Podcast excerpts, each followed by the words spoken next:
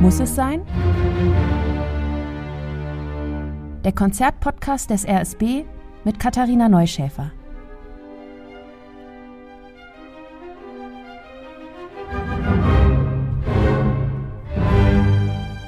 und mit lauter hochkomplexen Werken, die eigentlich gar nicht mal so gut ankamen. Wie zum Beispiel Mussorgskis Nacht auf dem kahlen Berge, die ihr hier gerade hört, die ist auch so ein Fall.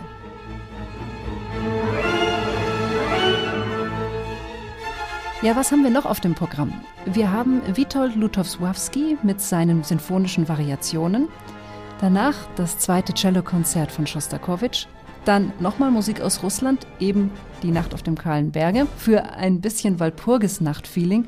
Und dieses Walpurgisnacht-Feeling nehmen wir dann auch gleich mit ins letzte Konzertstück, in die dritte Sinfonie von Sergei Prokofjew. Alle Werke verbindet, dass sie von der jeweiligen politischen Führung gar nicht gerne gehört wurden.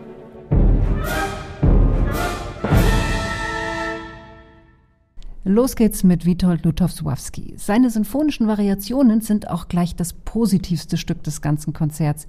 Diese Musik klingt stellenweise wirklich wie der Soundtrack zu einem Cartoon. Wenn ihr es live erlebt, dann werdet ihr verstehen, was ich meine.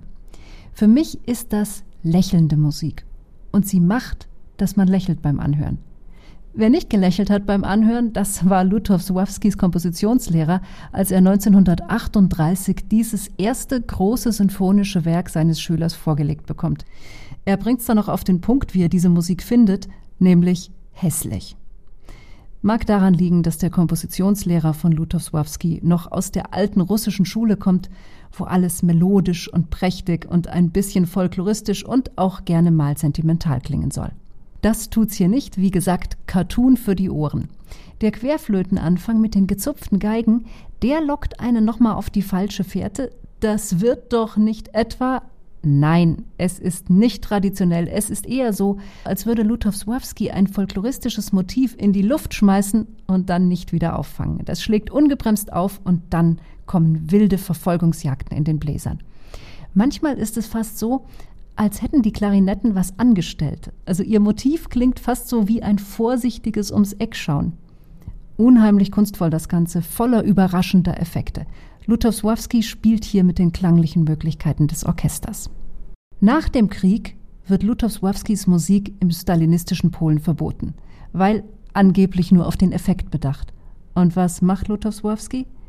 Er lässt sich das Lächeln nicht aus der Musik wischen. Er schreibt Musik für Kinder und Gebrauchsmusik. Und er wartet.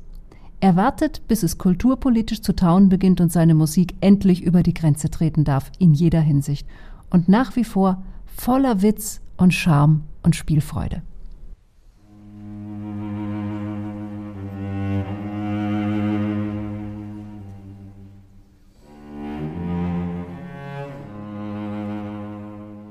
Ganz alleine fängt das Cello an, im zweiten Cellokonzert von Schostakowitsch. Ganz einsam. Das ist schon eher ungewöhnlich, dass ein Instrumentalkonzert mit dem Solo des Soloinstruments anfängt und dann auch noch mit einem langsamen Satz. Normalerweise beginnt in der Klassik und in der Romantik das Orchester und es fängt auch an mit einem schwungvollen Satz, so als würde es den Vorhang aufziehen für das Soloinstrument, das dann kommt. Hier ist das anders. Und das ist komisch, weil es eigentlich ein Werk zu einem feierlichen Anlass ist.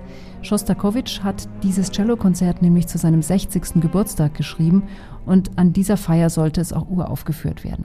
Und die ganzen Parteifunktionäre sind zu diesem Fest gekommen, um ihn jetzt als großen russischen Komponisten zu feiern und hochleben zu lassen, nachdem sie ihn ein Leben lang verfolgt und beobachtet und eingeschränkt und bedroht haben.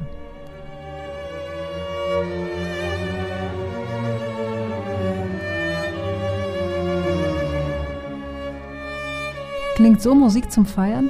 Schostakowitsch ist nicht nach Feiern und dieses Konzert ist wie eine Überraschungstorte mit explosivem Inhalt. Was ist drin in dieser Musik? Da ist so einiges drin. Schon allein die Form. Ein Lamentosatz, also eigentlich eine langsame Trauermusik als Eröffnungssatz, das ist schon mal gar nicht normal. Dann dieser Cello-Alleingang am Anfang. Hier ist eine einzelne Stimme, die sich gegen ein Kollektiv behauptet. Muss man nicht, aber man kann es so verstehen, denn immerhin ist es für gewöhnlich so, dass das Soloinstrument in eine Art Dialog mit dem Orchester einsteigt. Es entwickelt sich dann so ein Spielen, so ein Gespräch miteinander. Hier sieht das Spielen eher so aus, dass das Orchester dem Cello in die Parade fährt und es unterbricht in seiner Entwicklung. Ganz krass finde ich diese Stelle hier.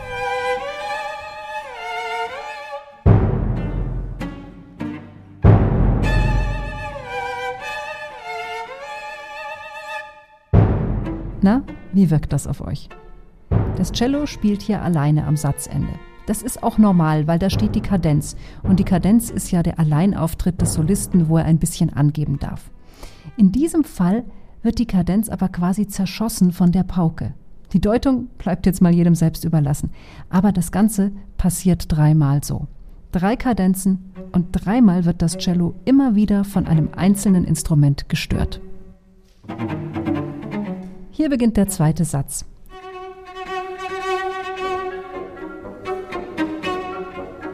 Traditionell würde es hier lyrisch werden. Stattdessen haben wir aber eine Art Volkslied. Eigentlich wäre das jetzt wieder im Interesse der Partei, Volkslied und so weiter. Nur dieses Lied, das hat Schostakowitsch schon mal verwendet in einer seiner Opern, die übrigens verboten wurde. Nur zur Information, in der Oper singt es eine Frau, die dann von Soldaten vergewaltigt wird. Überhaupt, die Heiterkeit, die da immer wieder mal schon auch aufblitzt in dem Satz, die macht irgendwie kein gutes Gefühl. Ohne Pause geht's in den dritten Satz und der ist wirklich toll. Klingt nach Militär, oder? Trommel- und Fanfarenthema.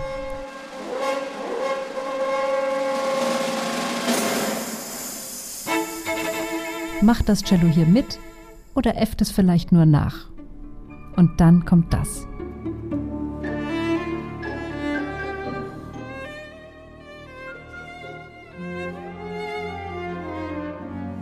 Wie hell und schön wirkt diese Stelle vor dem dunklen Hintergrund des restlichen Satzes. Aber insgesamt bleibt das Cello ein Einzelgänger und zwar den ganzen dritten Satz durch.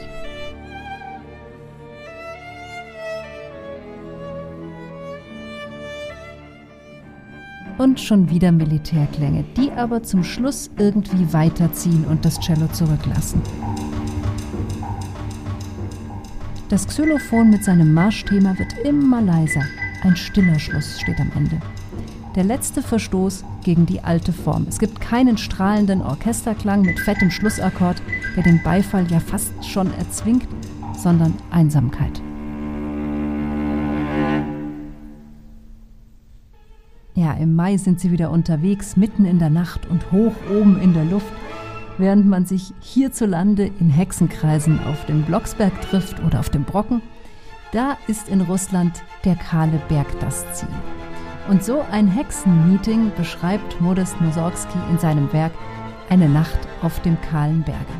Es ist Mussorgskis erstes großes Orchesterwerk und kassiert gleich mal eine Klatsche.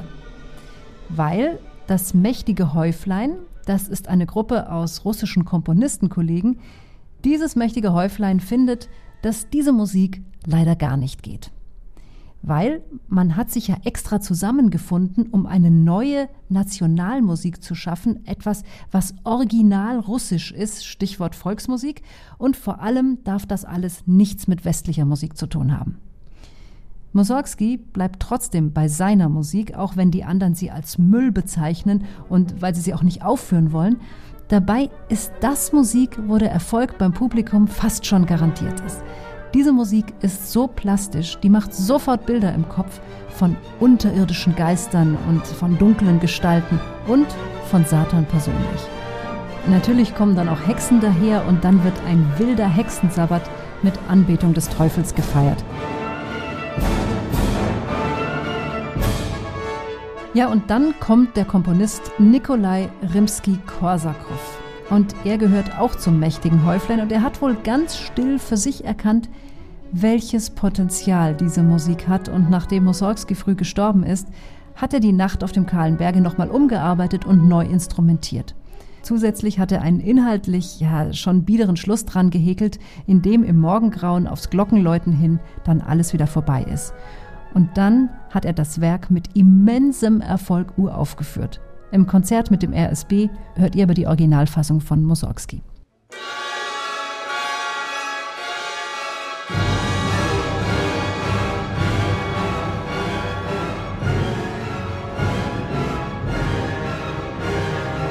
und nochmal Hexen als Abschluss dieses Konzertprogramms.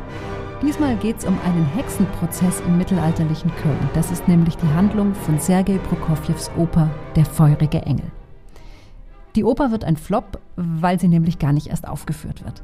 Prokofjew nimmt das Material und wandelt es in seine dritte Sinfonie um. Versucht doch mal beim Anhören dieser Musik nicht an die Opernstory zu denken.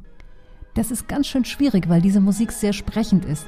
Aber der Komponist möchte das nicht. Die Sinfonie soll für sich alleine stehen, ohne Verbindung zur Oper. Hier ist der erste Satz.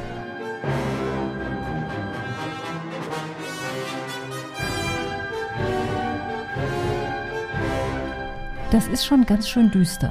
Und immer wieder kommen Marschmotive.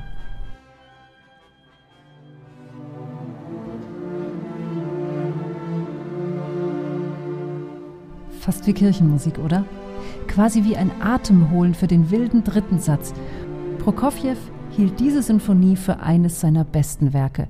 Und das ist schon wirklich sehr eigen, diese Klangsprache. Hier, das gefällt mir besonders gut.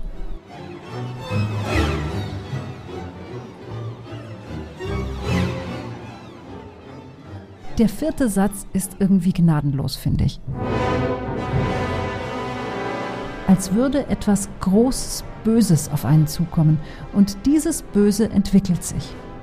Das ist körperliche Musik. Die nimmt man nicht nur mit den Ohren wahr, sondern auch über die Haut, über die Spannung in der Luft. Und der Schluss des Finalsatzes reißt uns in einen Abgrund. Erschreckend, aber auch total faszinierend. Euch einen atemraubenden Konzertabend mit dem RSB. you